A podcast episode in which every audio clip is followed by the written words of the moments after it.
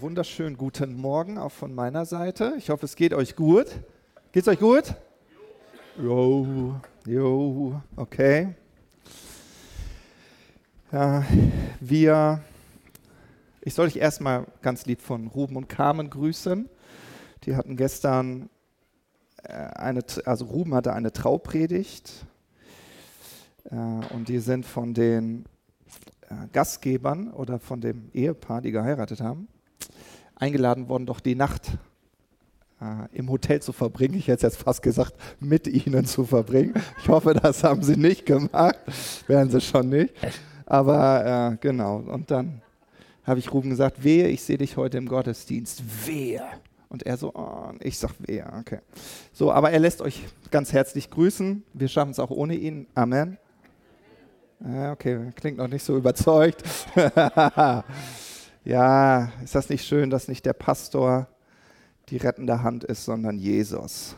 Ah, ganz wichtig. Ne? Ich meine, Gott wirkt durch Menschen. Ich hoffe auch, dass er heute durch mich wirkt. Wird er schon? ja, ja, danke. Ja, da hofft ihr drauf. Ne? Amen. Bitte, Jesus. Keine langweilige Predigt. ja, ich habe äh, immer wieder, ich glaube auch vor zwei Wochen, so eine Predigtreihe angestoßen, äh, wo es um das Thema Berufung geht. Äh, immer wieder, ich weiß gar nicht, Howard oder Gabi, einer von euch beiden hatte auch nochmal über das Thema Berufung gesprochen. Das ist ja immer so ein Thema, was uns äh, immer wieder so begleitet. Und ich glaube, das ist ganz normal, weil jeder Mensch stellt sich die Frage, warum bin ich hier?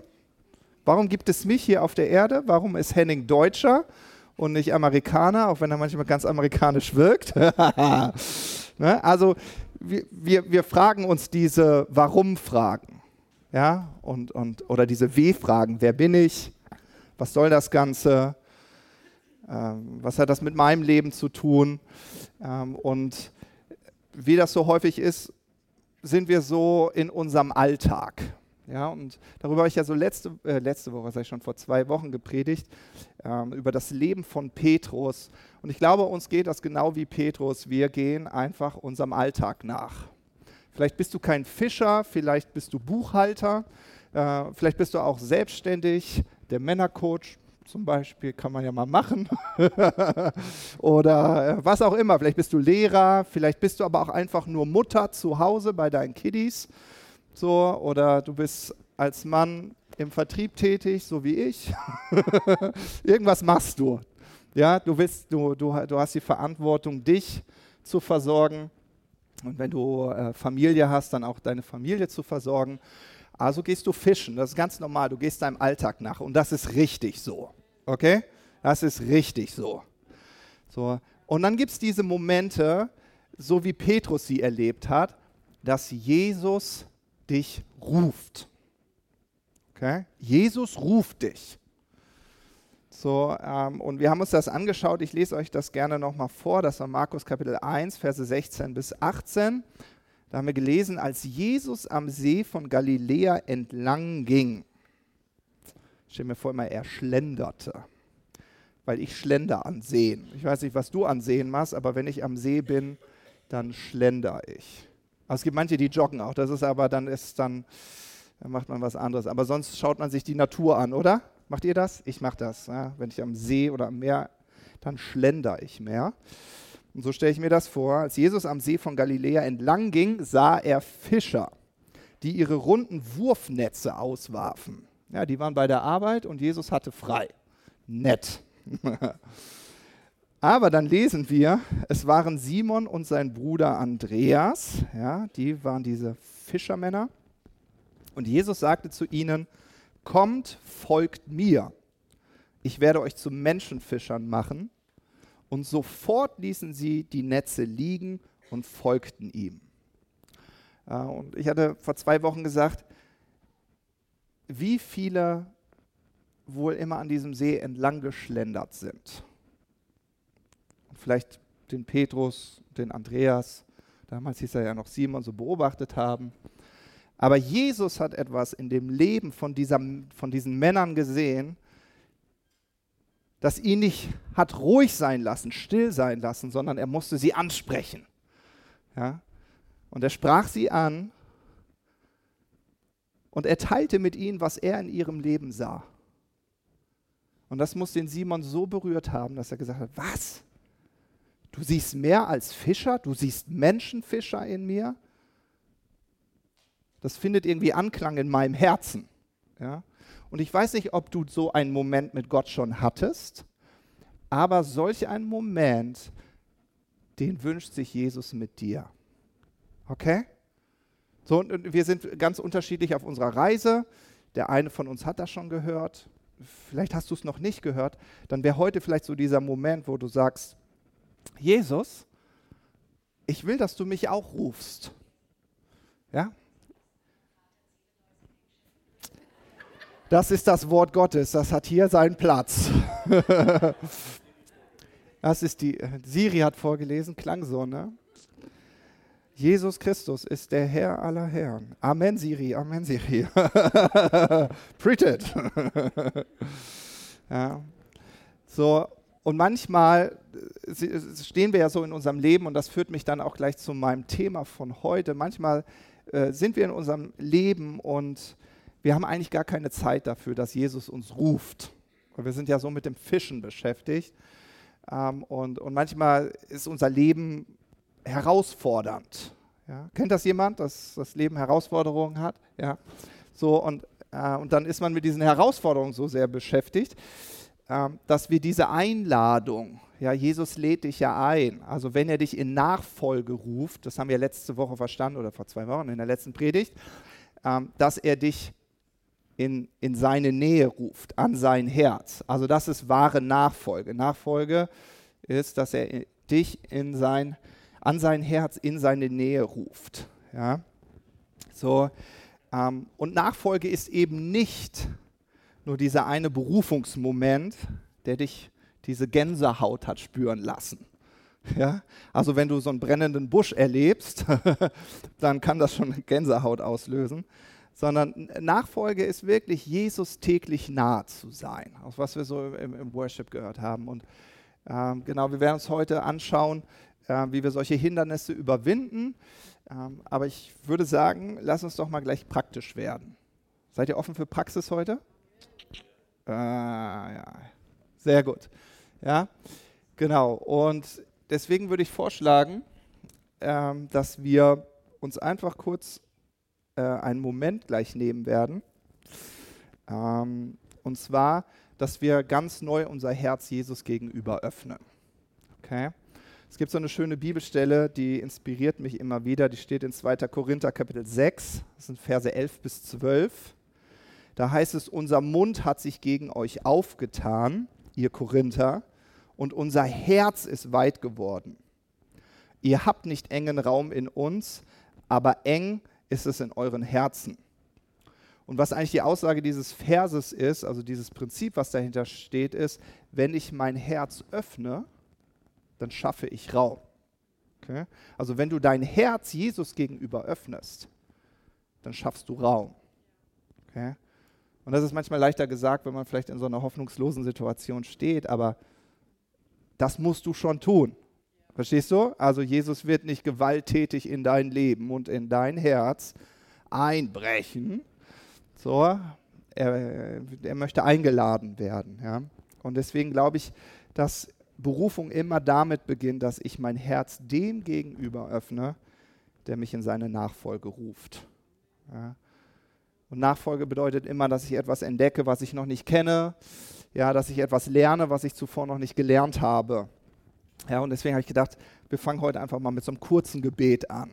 Und ich weiß nicht, wo du stehst, aber ich würde das gern mit uns gemeinsam machen und wir machen das mal schön traditionell. Ihr dürft aufstehen. Hat was, ne? Also, vielleicht ist das so, vielleicht sollte ich doch in die Landeskirche gehen. Ich glaube, die stehen so häufig auf und nieder, dann wird mein Bauch gut tun. also ich tue euch einen Dienst. Nein, aber lass uns wirklich so diesen Moment nehmen so der erste Action-Step für heute, dass wir einfach Jesus gerade jetzt so unser Herz öffnen wollen. Ja. Ähm, ich, lese, äh, ich bete so ein bisschen was vor, du kannst vielleicht noch deine eigenen Worte finden. Jesus, ich danke dir dafür, dass, dass du uns rufst. Und du kennst unser Leben, ob wir gerade am Fischen sind, ja, was wir machen. Aber du hast einen größeren Blick für unser Leben. Du siehst eine größere Berufung, etwas, was unserem Leben Sinn verleiht. Und auch wenn wir das vielleicht gerade nicht wahrnehmen oder nicht sehen, du siehst das. Und Jesus, wir wollen, wir wollen heute Morgen unser Herz dir gegenüber öffnen. Und wir wollen wirklich beten, Jesus, dass wir dir nachfolgen wollen. Jesus, ich will dir nachfolgen. Ich weiß, dass du es gut mit mir meinst. Und Jesus, ich habe verstanden, dass du einen perfekten Plan für mein Leben hast. Ja? Schon vor Grundlegung der Welt an war ich ein Gedanke in deinem Herzen. Und Jesus, ich will, ich will dir nah sein und ich will deinen Ruf hören. Amen. Ja? Sehr gut. Dürft euch wieder setzen. Ach, ihr wartet auch, das ist aber nett. ja. Also Berufung, Berufung hat in erster Linie immer damit zu tun, dass du Jesus nahe bist. Das ist mir der, der erste wichtige Punkt. Ja? Also wenn du, wenn du darüber nachdenkst, okay, was ist Nachfolge, was ist Berufung, was ist Glaube, dann ist es in erster Linie, dass du Jesus nahe bist. Okay? Also Berufung hat damit zu tun, dein Herz zu öffnen, Jesus hineinzulassen, Jesus nahe zu sein. Ja? Dann ist es aber auch so, und ich glaube, das ist ganz interessant, dass Berufung auch immer mit anderen zu tun hat. Ja? Gott beruft uns für Menschen und nicht für eine Aufgabe oder ein bestimmtes Talent. Ja? Berufung enthält Aufgaben, für die Gott uns mit Talenten ausstattet und ausrüstet. Aber Berufung hat in erster Linie etwas damit zu tun, dass ich einen Auftrag bekomme, für andere Menschen da zu sein, anderen Menschen zu dienen. Ja? Ich gebe euch einfach mal so ein Beispiel.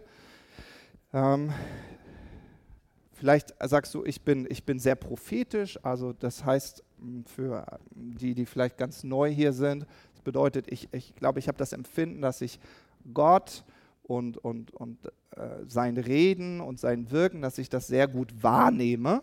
Ja, du nimmst das wahr.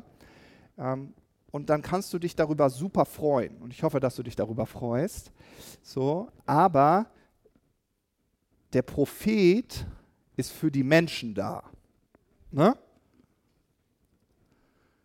Ah, und, und, aber man kann, manchmal kann man das genießen. Es gibt so Menschen, die lieben es, die ganze Zeit zu prophezeien. Da ist ja nichts falsch dran. Ja? Aber ich will euch das so ein bisschen vor Augen malen. Ja, und dann liebst du, oh, ey, ich habe ein mega Wort für dich, ich habe ein mega Wort für dich und für dich habe ich das gesehen und für dich habe ich das gesehen und das, du wirst das mal und da, da, da, da. Und äh, das ist cool, weil dafür musst du an dich glauben, musst du Mut für haben. Aber wenn dir das Prophezeien, also diese Aufgabe, wenn dir das wichtiger ist und dein Warum ist und nicht der Mensch, der das empfängt, ja, dann, dann, dann verpasst du etwas. Ja? So, das heißt, der Prophet ist für die Menschen da und nicht das Prophezeien oder die prophetische Gabe für den Propheten. Macht das Sinn? Mal nur ein kurzes Beispiel. Und deswegen glaube ich, in Berufung geht es immer um Menschen. Denn wenn es nur um eine Aufgabe gehen würde, manchmal denkt man so, ja, Jesus spricht zu mir und dann willst du hören, ja, verändere das Schulsystem und du so, yes, ja, vielleicht bist du begeistert darüber. Ja, und es spricht dann, yes, wow, das ist meine Berufung, das Schulsystem zu ändern. Ja, dann drehst du dich nur um diese Aufgabe. Aber Gott wird dich ja immer mit Menschen in Berührung führen. Ja, und es geht um Menschen. So, die Aufgabe kann ein Teil sein. Jetzt habe ich nur doch ein zweites Beispiel gemacht. genau. Also wenn der Fokus einfach nur auf dieser, diesem Talent ist oder auf dieser Aufgabe, ja, dann dienst du eigentlich nicht dem, was Gott eigentlich im Blick hat, nämlich immer Menschen. Es geht um Menschen. Ja, genau, also Berufung geht um Menschen. Nun, äh, ein Teil von Berufung sind ja auch trotzdem Aufgaben. Ne? Also Der Petrus war bestimmt verwundert, als Jesus zu ihm sagte, hier, mein Freund, du speist jetzt mal die 5000.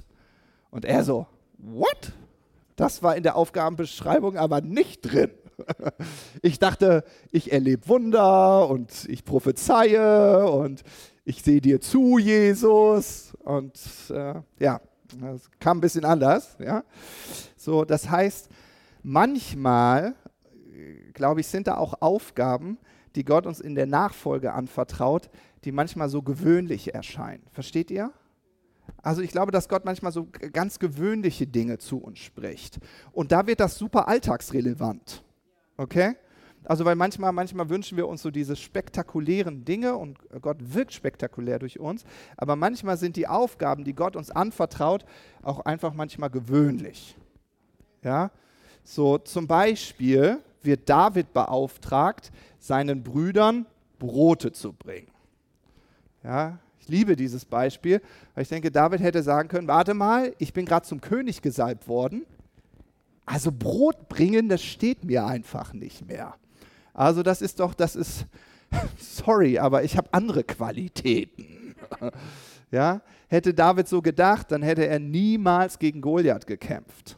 Ja, das heißt, diese gewöhnliche Aufgabe und sein Gehorsam dieser gewöhnlichen Aufgabe äh, gegenüber führte ihn ja schlussendlich an diesen Punkt seiner Berufung. Versteht ihr?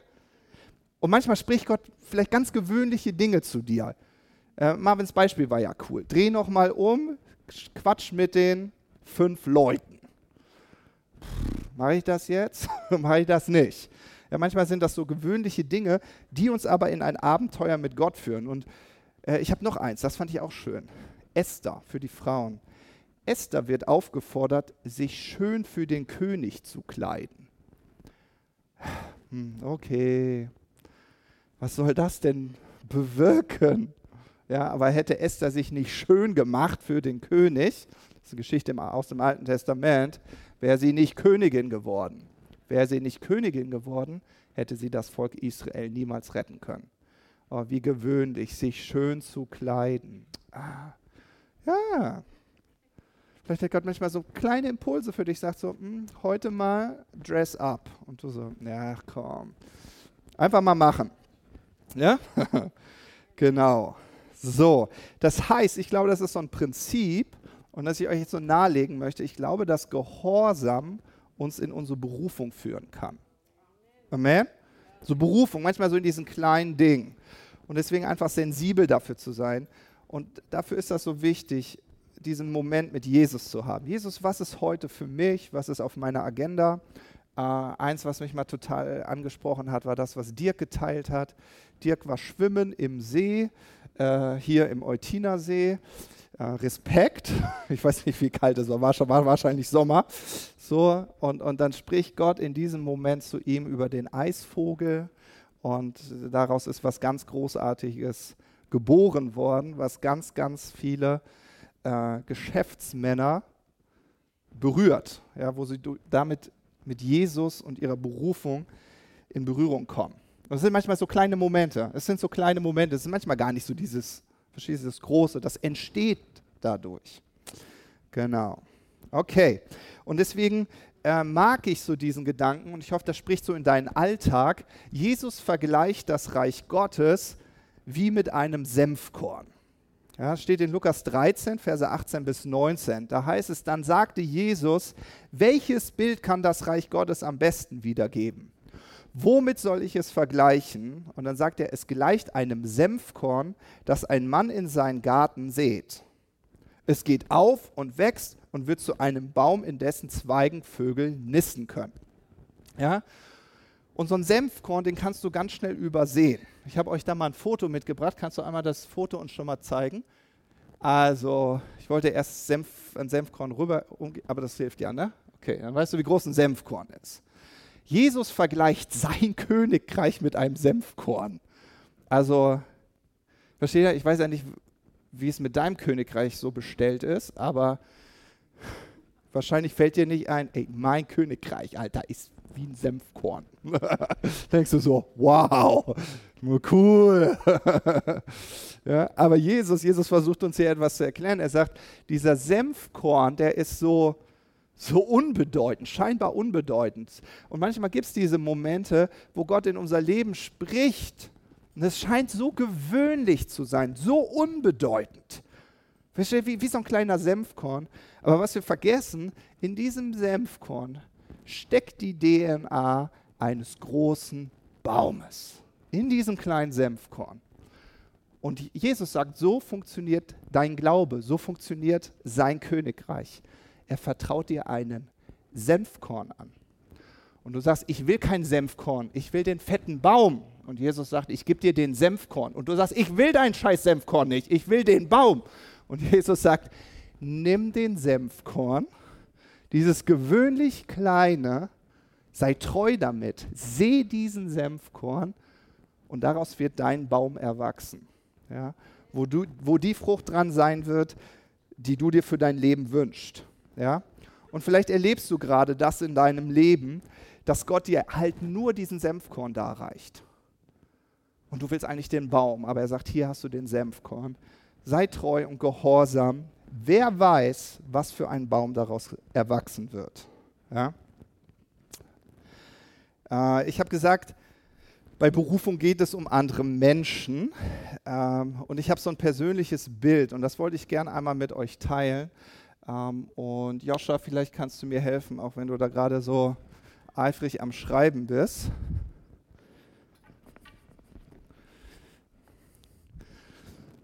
Und zwar äh, beschreibt die Bibel, äh, unser, äh, beschreibt die Bibel unser Leben wie ein Haus. Darauf ich, werde ich später noch mal ein bisschen näher eingehen. Früher hatten die Israeliten kein Haus, sondern ein Zelt. Und das ist die Zeltdecke, sieht man, ne? Klar, total logisch. So. Und in Jesaja wird das so beschrieben. Ähm, genau äh, dass wir wie Zeltpflöcke sind. Okay? Und du darfst den einmal nehmen. Und manchmal ist das so, und ich glaube, darum geht es auch bei Berufung. Also Gott spricht Dinge zu dir und wenn du gehorsam bist und sagst so, ja, ich mache das, dann ist es so, als würdest du, und das merkt man ja auch, dass Gott einen formt. Das passiert ja in Nachfolge. Gott fördert dich, Gott entwickelt dich. Das passiert auch in Gemeinde. Also, dass Menschen dich rufen, weil sie etwas in deinem Leben sehen. Und du sagst so, nee, das sehe ich aber nicht in mir. Aber Gott sieht das. Und äh, das ist wie so ein Zeltpflock. Wenn du wächst und größer wirst, dann, dann entsteht dieser Raum. Und wenn du, wenn du dich mit anderen Menschen umgibst, die das auch verstehen und sagen, ja, und das ist ja, was eigentlich Gemeinde ist ich folge Jesus nach, ich lasse mich von ihm formen, ich lasse mich entwickeln, dann stecken wir alle unter einer Decke. ja, und auf einmal entsteht wieder mehr Raum. Ja? So, also es gibt so zwei Aspekte. Also vielleicht bist du und sagst so, naja, Matthias, ich folge Jesus ja schon nach. Es ist, ist ja alles, kenne ich ja. Ähm, was wäre denn, wenn du dich in andere Menschen investierst, damit die so wie, wie dieser Zeltflock von Joscha einfach groß wird und das Zelt größer wird. Ja? Aber das Interessante ist, und das ist, was ist, was passiert, wenn du Jesus nachfolgst, dann schaffst du Raum. Schaffst du Raum für andere Menschen. Dein Leben, Dankeschön, äh, inspiriert. Ja, und weil dein Leben inspiriert, und manchmal wissen wir das gar nicht, wie das so ist, äh, der Jason Chin war äh, vor ein paar Wochen hier äh, und wir hatten ein Power-Wochenende, da sind alle, Online-Bibelschüler zusammengekommen und das wird was Praktisches sein, was ihr jetzt macht, deswegen kurz aufpassen, eine kurze Aufgabenbeschreibung. Und da war so ein Moment, wo er sagte, jemand anderen zu ermutigen ist nicht schwer, man macht es einfach. Okay, dann habe ich gesagt, ja, okay, gut. Hat er gesagt, keine Angst, hat er gesagt. Du suchst dir jetzt mal jemanden, den du richtig gut kennst. Ja, ihr könnt jetzt schon mal so ein bisschen gucken, wen kenne ich denn? Also darf dein Ehepartner sein. Und dann hat er gesagt, nenn doch mal drei Dinge, die dich inspirieren an dem Leben der anderen Person. Drei Dinge. Vielleicht musst du dann auch so ein bisschen kurz nachdenken, aber wir machen das jetzt ganz praktisch. Action Step, mal gleich ganz praktisch. Du suchst dir jemanden hier zu zweit zusammen, wir nehmen uns fünf Minuten dafür von meiner kostbaren Predigtzeit, ja, dass ihr, dass ihr das einmal miteinander erlebt, wie das ist, wenn ein anderer dir sagt, wie dein Leben in seinem Leben Raum schafft, ja, durch das, wie er dich inspiriert. Also du suchst drei Eigenschaften oder drei Ereignisse, whatever, was dich inspiriert. Okay? So. Ja, äh, ja, es wäre, also ich weiß, es mag sein, dass jemand da ist, der sagt, äh, mich kennt hier gar keiner, Edge. Ähm, dann, ähm, genau, kann man sowas Cooles sagen wie, also dein Outfit, ah, Spitzenklasse. Hast hier, hast hier geile Haare, du. Ja, also, genau. Seid ihr, hat jeder einen Partner? Okay, Zeit ist over. Der tut mir leid. Aber jetzt kriege ich wieder allen Fokus. Wie war's? Wie war's? Ja, gut, hier, ich sehe hier berührte Herzen, lächelnde Gesichter. Sehr gut. Es, es ist cool, oder?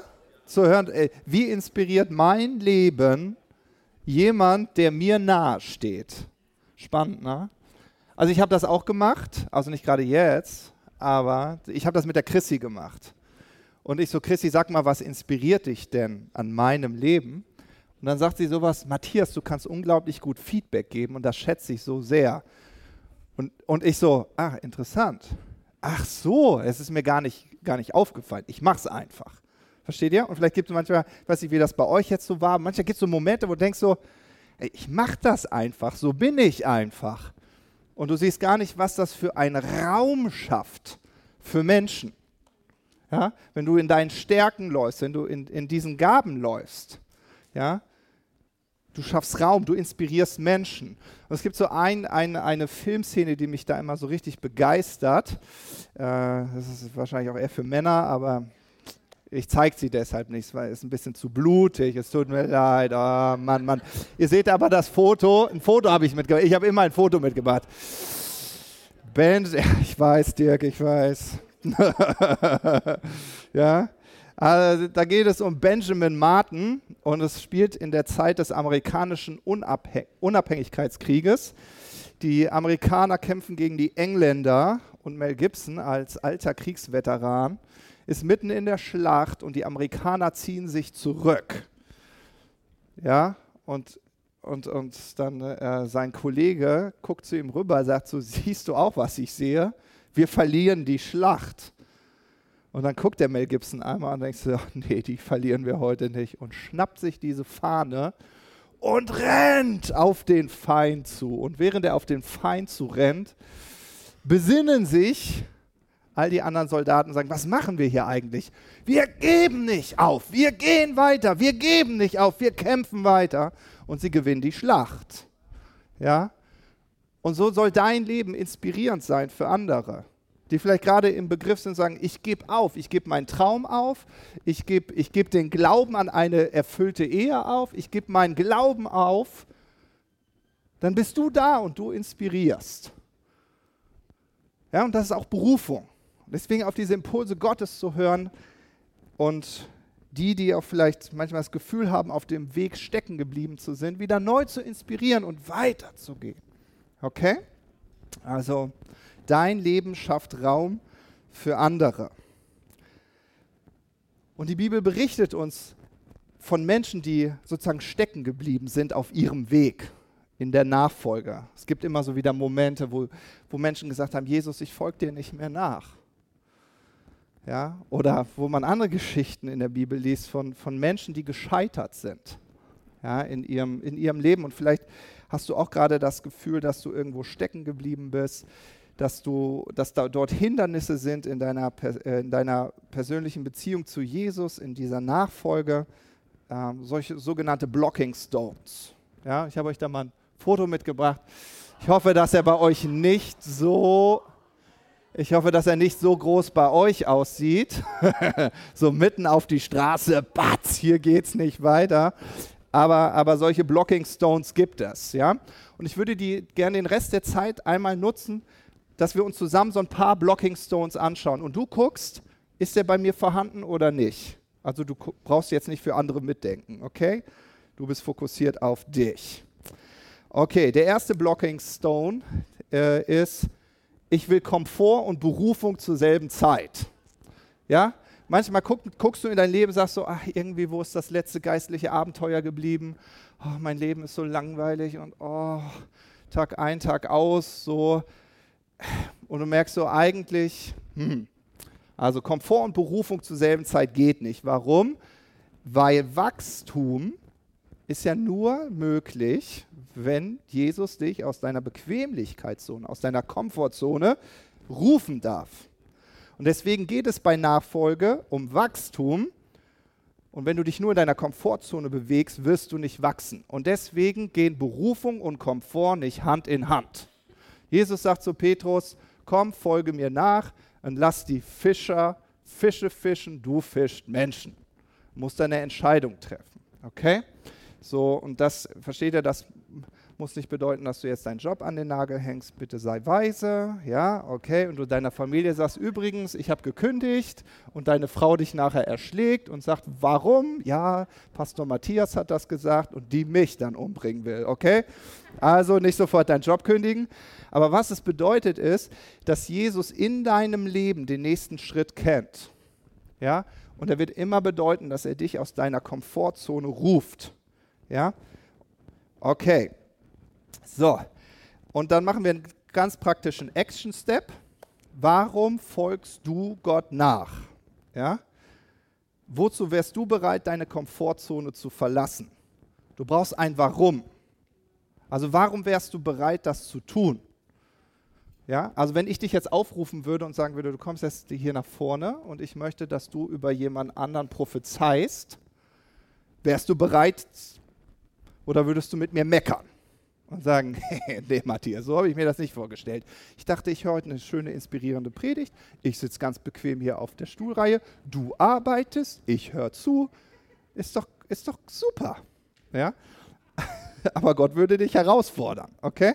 Also musst du dein Warum kennen. Also warum wäre ich bereit, aus meiner Komfortzone äh, rauszugehen? Ja? Also was ist dein Motiv? Okay? So, und dafür gebe ich euch nochmal ein, zwei Minuten. Okay? Kurz, denk mal drüber nach. Jesus ruft dich, Jesus will dich in deine Berufung führen. Dafür wird er dich aus deiner Bequemlichkeit rufen. Und das wird er tun. Was wäre dein Warum? Dass du sagst, ja, klar, ich folge dir. Okay. Okay. Vielleicht bist du schon mit so ein paar Gedanken, also es ist eigentlich eine tiefere Frage, wo man sich mehr Zeit, alle so, hä? Ich habe mein Warum noch nicht, okay. Aber es ist gut, sich so einen Moment zu nehmen und zu überlegen, okay, was ist mein Warum? Warum folge ich eigentlich Jesus nach? Warum bin ich heute Morgen in diesem Gottesdienst? Warum? Warum will ich Jesus nahe sein? Ja? Und du brauchst dein Warum. Ja? Ich kann euch sagen, warum ich heute Morgen hier bin. Ich könnte ja sagen, mein Warum ist, weil ich muss. Ja, kennt ihr diesen Witz? Ich liebe diesen Witz. Ach, ihr kennt den bestimmt, weil ich liebe diesen. Der Pastor liegt morgens im Bett. Ah, ne, jetzt habe ich schon verraten. Also ein Mann, eigentlich heißt es, ein Mann liegt im Bett. Ja, jetzt habe ich schon, Mist, verkackt. Super verkackt. Das war ja jetzt, oh, jetzt. Also ein Mann liegt im Bett, sonntags morgens, will nicht aufstehen und die Frau so, Schatzi, ich habe schon Frühstück gemacht. Oh, noch nicht.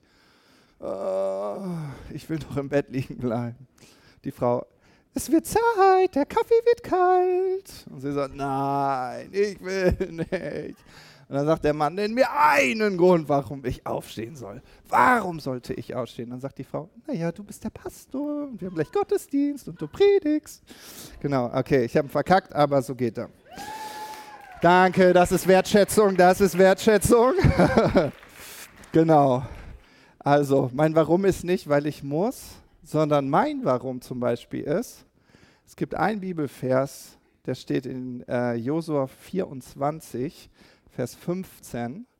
Da heißt es, ich aber und mein Haus, wir wollen dem Herrn dienen.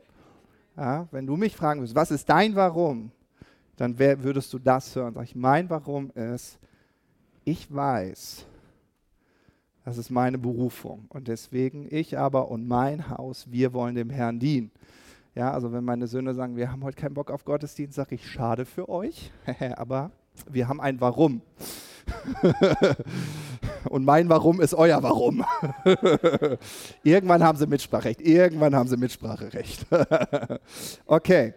Gut, also das wäre so die, die, dieser erste Sta äh, Stumbling Stone, also wo du, du drüber stolpern kannst, so ein Hindernis. Du kennst dein Warum nicht, also du weißt nicht, was dich motiviert und deswegen bleibst du stecken in deiner Nachfolge mit Jesus. Versteht ihr? Deswegen, was ist mein Warum? Okay, der, der zweite äh, ist Meckern. Meckern. Meckern statt Handeln. Ja, du kennst, du bist in deinem Alltag, du bist in deinem Alltag und ich finde diese Geschichte von dem Volk Israel immer so inspirierend. Gott sagt, wow, ich habe eine geile Zukunft für euch. Ich führe euch in das verheißene Land, wo Milch und Honig fließt. Bei mir müsste was anderes fließen, aber bei denen fließt Milch und Honig und die sagen, klasse, das will ich. Ah, vielleicht ist man als Sklave nicht so anspruchsvoll.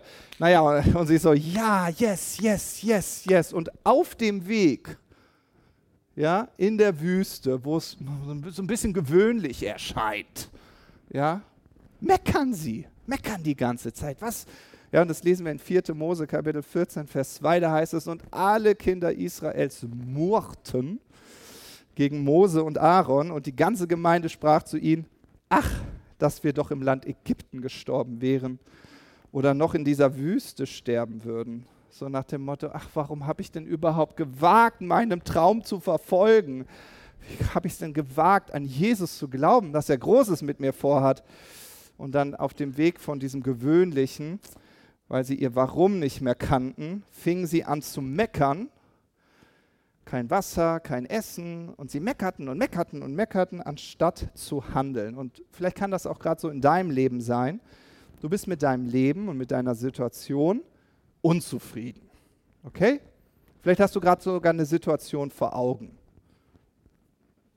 Oder eine Person. naja. ja, du bist unzufrieden. Ja, wie gehst du jetzt mit dieser Unzufriedenheit um? Ja?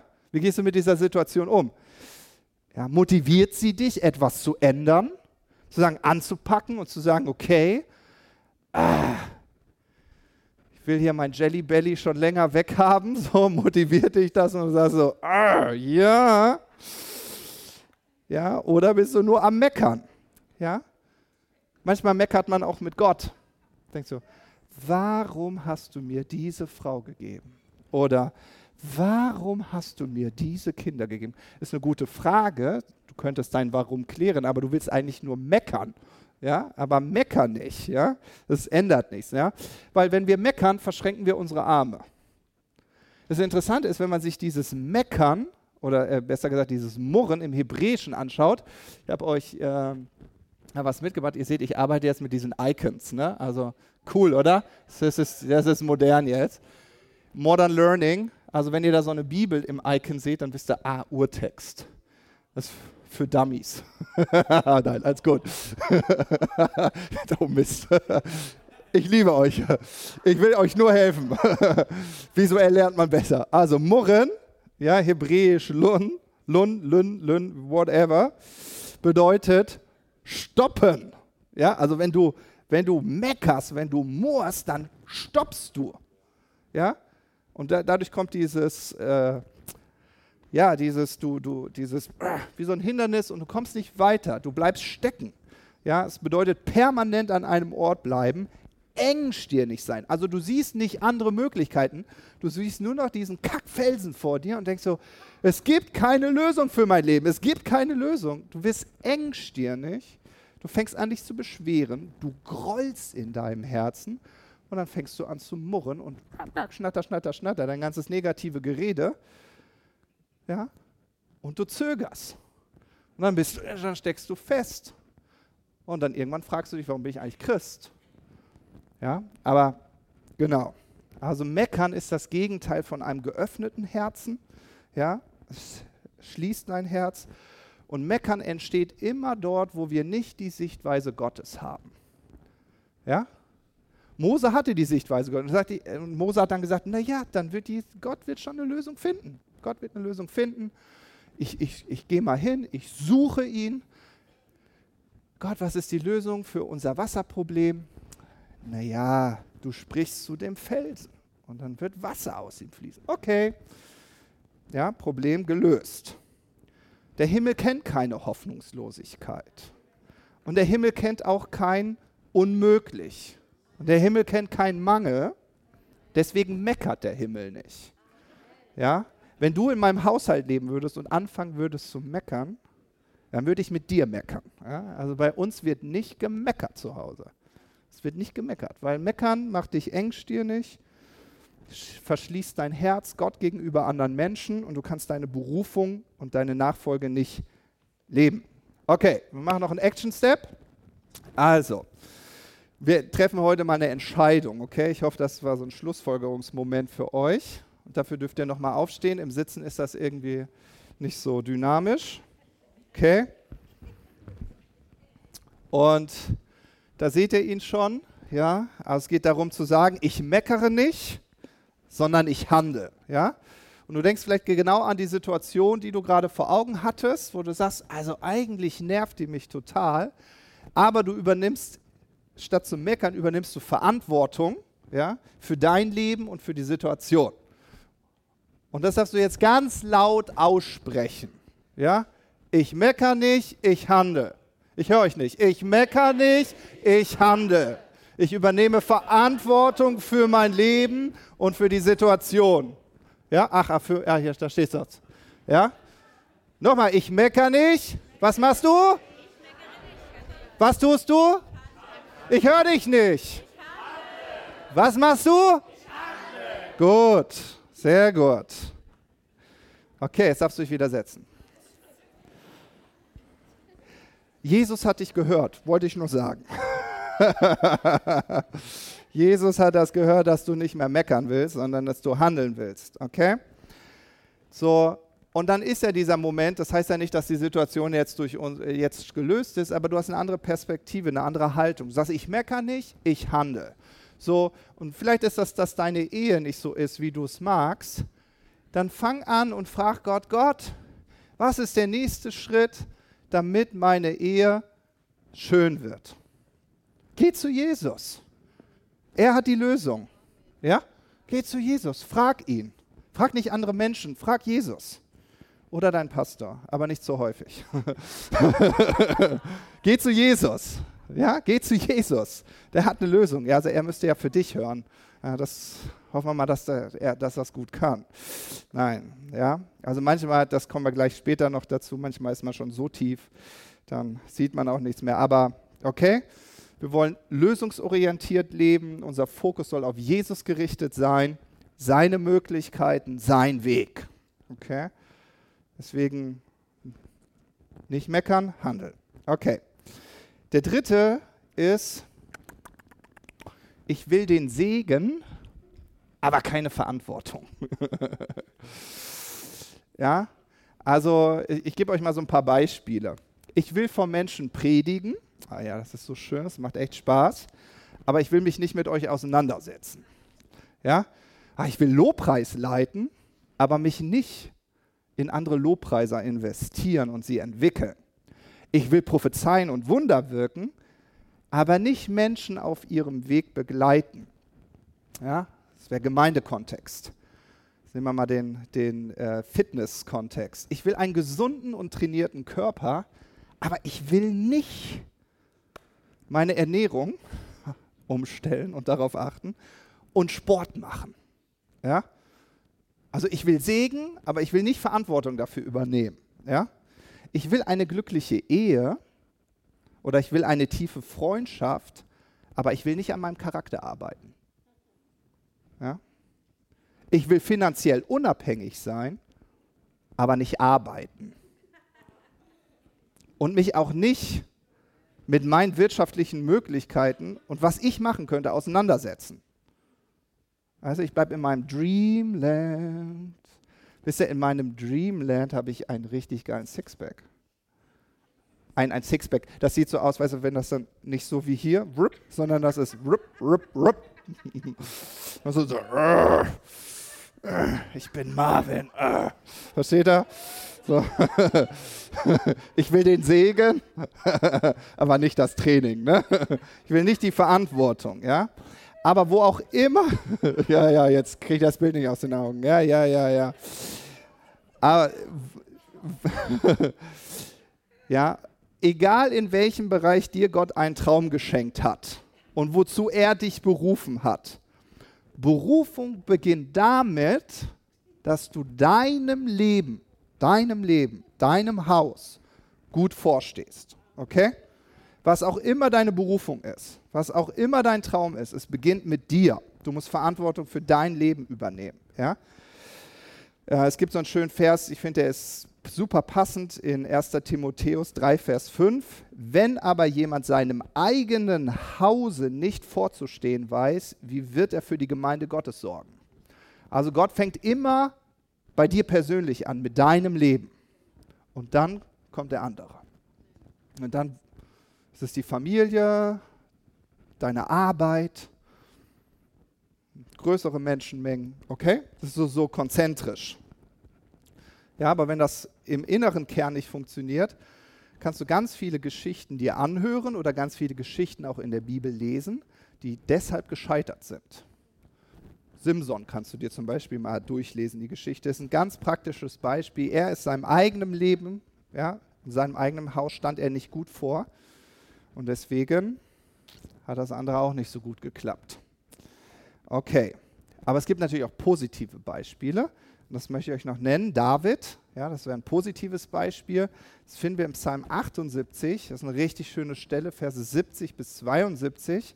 Da heißt es, und er erwählte seinen Knecht David und nahm ihn von den Schafherden weg, da er den tragenden Schafen nachging. Also den tragenden, die trächtigen, versteht ihr, den Mutterschafen nachging holte er ihn, dass er weiden sollte Jakob, sein Volk und Israel, sein Erbe. Und hier haben wir das. Erst die kleine Herde im Familienkontext und dann nimmt er ihn in diese große Berufung und sagt so, und jetzt die große Herde, mein ganzes Volk.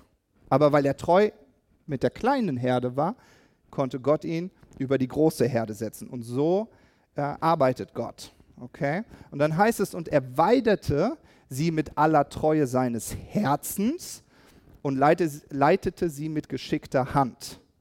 Ja, also wir haben das Herz und wir haben die Hand. Wir haben Charakter und wir haben Kompetenz. Beides fördert und formt Jesus, wenn wir ihm nachfolgen. Dein Charakter und deine Kompetenz. Das kann sich alles entwickeln und das ist so das Herz von Jesus. Ja? Und das wäre so ein Action-Step, den ihr dann zu Hause machen könnt was ist der nächste Schritt auf meiner Reise? Ja? Welche Lektion will Jesus mir gerade beibringen? Ja? Ich, vielleicht ein ganz praktisches Beispiel. Wir hatten das gerade bei uns in der Familie so ein Thema. Wir fragen uns das auch immer im Wachstum mit unseren Jungs, die unterschiedlichen Entwicklungsschritte. Und dann irgendwann fangen die Kinder an zu meckern und denkst so, warum meckern die eigentlich? Die können ja glücklich sein. Aber dann ist es, dass sie sagen so, mein Raum reicht mir nicht mehr. Versteht ihr? Kinder, Kinder wollen sich entwickeln, ganz automatisch. Manchmal haben wir das verloren, aber wir sollen so werden wie die Kinder. Und dann sagt er, ich, und dann müssen wir so nochmal drüber nachdenken, okay, was wäre denn der nächste Schritt für meinen Sohn? Ja, und wenn, wenn ich, das, das ist ja mal so, man hat manchmal Angst als Eltern, Kinder rauszulassen und irgendwann habe ich zu meiner Frau gesagt, so, jetzt reicht's. Er geht jetzt selber zu seinem Freund über die Straße. Meine Frau so, nein, das kann er doch nicht. Ich so, doch, er hat zwei Beine, das schafft er. So. Und dann habe ich gesagt, Aaron, zieh die Jacke an, lauf rüber. Und er so, jetzt echt? Ich alleine? Ich sage, ja, du alleine. Und dann ein glückliches Strahlen, der, das ganze Tag ein, ein glückliches Kind. ah, ganz stolz, wow nächste Evolutionsstufe erreicht. Freiheit! ja, okay. Ähm, und dann gibt es so manchmal Lektionen, so, ne? oder man geht manchmal auch durch, durch, durch schwierigere Phasen und man fragt sich, ja, wo bist du Gott? Äh, und manchmal ist gut zu fragen, Gott, was, was soll ich gerade lernen? Also versteht ihr, was ist der nächste Schritt? Und manchmal hilft das, dass man sagt, ach Jesus, du formst gerade meinen Charakter I got it. Uh, und dann geht das meist auch die Phase schneller rum. Ja, deswegen, das wäre was, was ihr cool zu Hause mal beantworten könnt. Okay, könnt ihr noch? Mach ich zu, lang? Okay, ich hoffe, es ist interaktiv genug. Okay, Ein, den nächsten, den ich auch total spannend finde, ist äh, kein Ziel und deshalb auch keine Orientierung. Also bis ohne Ziel und Orientierung. Und ich glaube, Kraft entfaltet sich immer da, wo wir unser Leben in eine bestimmte Richtung steuern. Versteht ihr? So eine Richtung. Und Jesus hat das mal äh, erklärt an einem schönen Bild. Das lesen wir in Markus Kapitel 3, Verse 24 bis 25. Er sagt, und wenn ein Reich in sich selbst uneins ist, so kann ein solches Reich nicht bestehen. Und wenn ein Haus in sich selbst uneins ist, so kann ein solches Haus nicht bestehen. Ja? So, und das gilt auch für dein Leben. Dein Leben ist wie ein Haus. Wenn du dir uneins bist, links oder rechts, meckern oder handeln, ja, und du irgendwie nicht klar bist, was will ich eigentlich? Was ist denn mein nächstes Ziel, das ich anvisiere? Dann bist du dir uneins. Und so ein Haus kann nicht bestehen. Deswegen ist das ein cooler Action-Step, sich zu fragen, wohin will ich, wofür lebe ich, ja, und immer wieder so, okay, was, was ist, was ist mein, mein, mein Ziel, auch vielleicht ein kurzfristiges Ziel, was ich mir gesetzt habe, ja, es sollte auf jeden Fall machbar sein, messbar, motivierend, ja, guckt ihr einfach so, dass ihr ein gutes Ziel findet. Weil da steckt eine unglaubliche Verheißung drin, in Vers 27 sagt Jesus nämlich, niemand kann in das Haus des Starken hineingehen und seinen Hausrat rauben. Es sei denn, er bindet zuvor den Starken, dann erst wird er sein Haus berauben. Und das ist so, wenn du weißt, wo du hin willst, dann bist du stark. Ja? Und das ist wirklich, wenn du dein Leben nicht führst, dann führen andere dein Leben. Wenn du nicht weißt, was du willst, ich weiß, was ich will und kannst mir helfen. also ist gut, wenn du weißt, was du willst. Ja? Jesus wusste, wer er ist. Er wusste, wozu er gesandt war in diese Welt. Und deswegen war Jesus stark in seinem Leben unterwegs. Okay, und jetzt machen wir den letzten. Und der ist nochmal so ein Herzstück. Ähm, genau, und das geht einfach so um Hoffnungslosigkeit. Ja, dass man so in Hoffnungslosigkeit verharrt. Manchmal sind wir so niedergeschlagen, so verzweifelt oder wir sind so träge und faul geworden, dass wir so einen Activator benötigen. Versteht ihr? So, es gibt so manche Menschen, manche Menschen, die sind so in der Hoffnungslosigkeit, dass du sagst, come on, wir machen was. Und wir so, yeah, nee, ich kann mich einfach nicht aufraffen. Ja? So, ähm, und ich glaube, da hilft uns die Körpersprache. Ähm, denn äh, ich mache das kurz ein bisschen kürzer. Körpersprache offenbart ja immer diesen inneren Zustand, okay?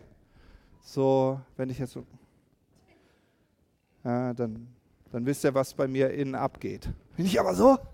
Dann wisst ihr, was bei mir innen abgeht. Also Körpersprache offenbart den inneren Zustand eines Menschen, aber deine Körpersprache hat auch Auswirkungen auf deinen inneren Zustand. Ja?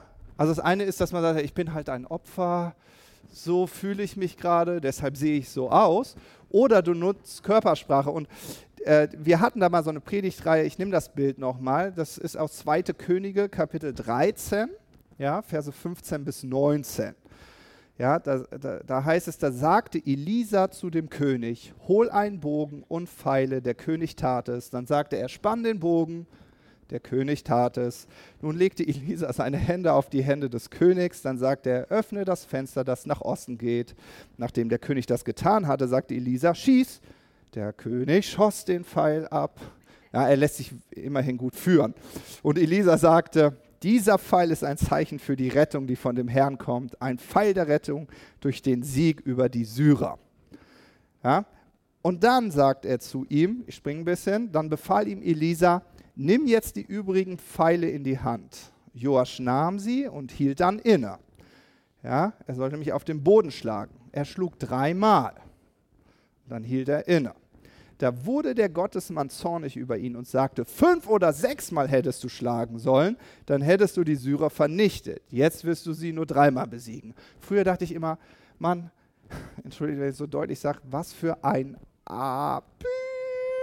Hätte er ihm ja vorher sagen können. und jetzt schlägst du so wild, wie du kannst. Aber seine Körpersprache, verstehst du, seine Körpersprache offenbarte, was seine Zukunft bringen wird. Also seine Körpersprache formte seine Zukunft. Okay? Seine Körpersprache. Eins. Sagt er, ja, deine Körpersprache zeigt mir, du wirst nur dreimal siegen. Versteht er?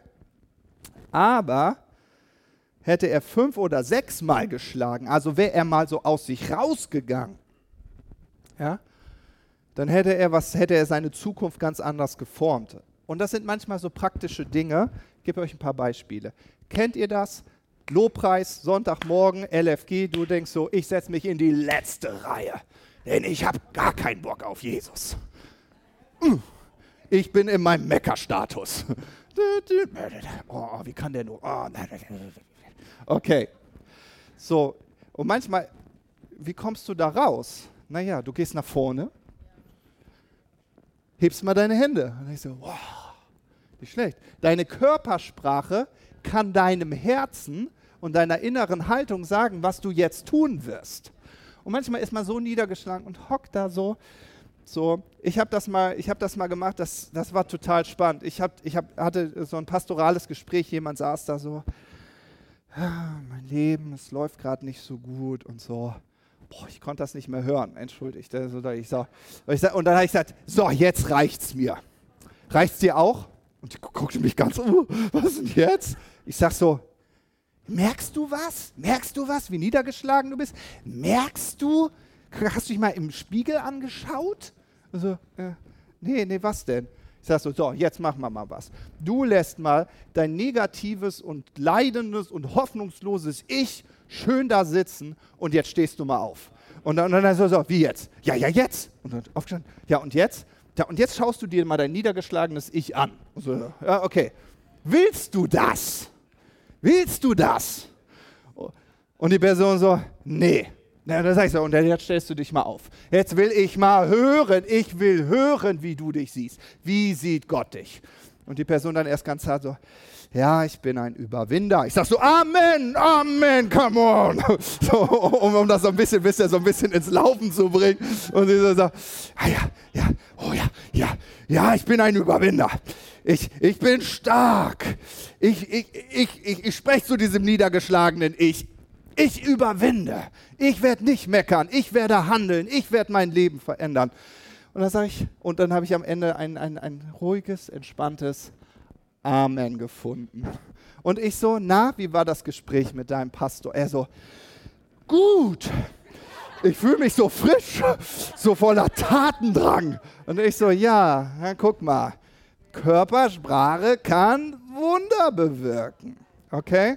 Und manchmal ist man so, ah, es wird sowieso nichts, dass du, dich, dass du das mal alles abschütteln musst und sagst so, nein, Jesus sieht das anders, ich sehe das anders.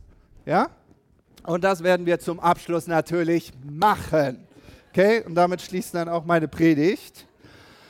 Wir lassen jetzt einfach mal unser, unser, ja, das lassen wir mal auf dem Stuhl. Ja, könnt ihr euch in die Situation hineinversetzen? Dieses, ah, ich werde meinen Kampf gegen Übergewicht nicht gewinnen. Die Ehe werde ich auch nicht mehr retten und mein Job ist sowieso der langweiligste, ja, was auch immer deine Situation ist.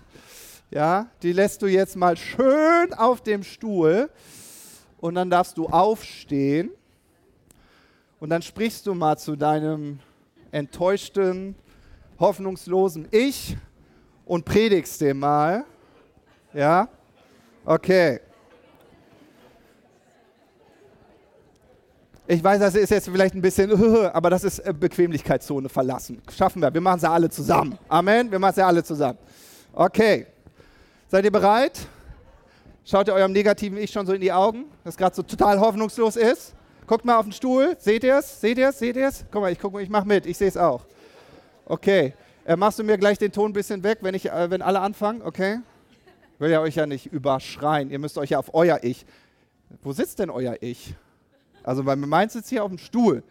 Ja, ja, ja, manche. Ja, guck, guck sie an, guck's in die Augen. So, und jetzt, jetzt hört dein negatives Ich mal die gute Botschaft. Okay? Ich zähle runter von drei auf null und dann startet ihr, okay? Macht's ruhig lautstark. Körpersprache. Benutzt eure Arme. Weckt ihn. Okay, drei, zwei, eins, null. Okay. Ich, äh, äh, für viele von euch war es wahrscheinlich das erste Mal. Das klang noch so ein bisschen seelsorgerlich. so, ach du arm, ach du armes Ich.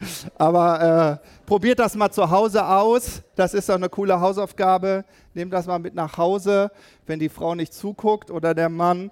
So, und dann äh, arbeitet mal damit. Das ist ein richtig praktisches Tool, ja, wie du Hindernisse überwinden kannst, die gerade so auf deinem Weg sind. Okay. Super, vielen Dank für eure Aufmerksamkeit. Ich hoffe, ihr könnt da so was für euren Alltag ganz praktisch rausnehmen.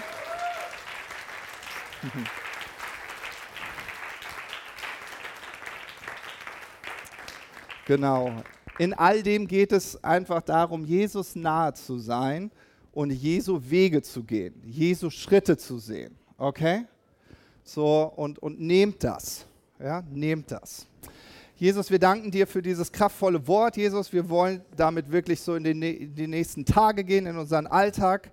Jesus, ich danke dir dafür, dass du uns so Situationen vor Augen geführt hast, wo du sagst, dort werden wir überwinden, dort werden wir Lösung finden. Und Jesus, wir wollen, wir wollen weiterhin inspirierende Menschen sein für andere. Und Jesus, deshalb wollen wir, wollen wir die Zeltflöcke weit stecken. Wir wollen Raum schaffen durch unser Leben für andere Menschen. Und Jesus, ich danke dir dafür, dass mit dir unterwegs zu sein interessant ist, voller Abenteuer. Und Jesus, wir wollen nicht träge und faul sein, hoffnungslos, sondern wir stellen uns auf. In Jesu Namen. Amen.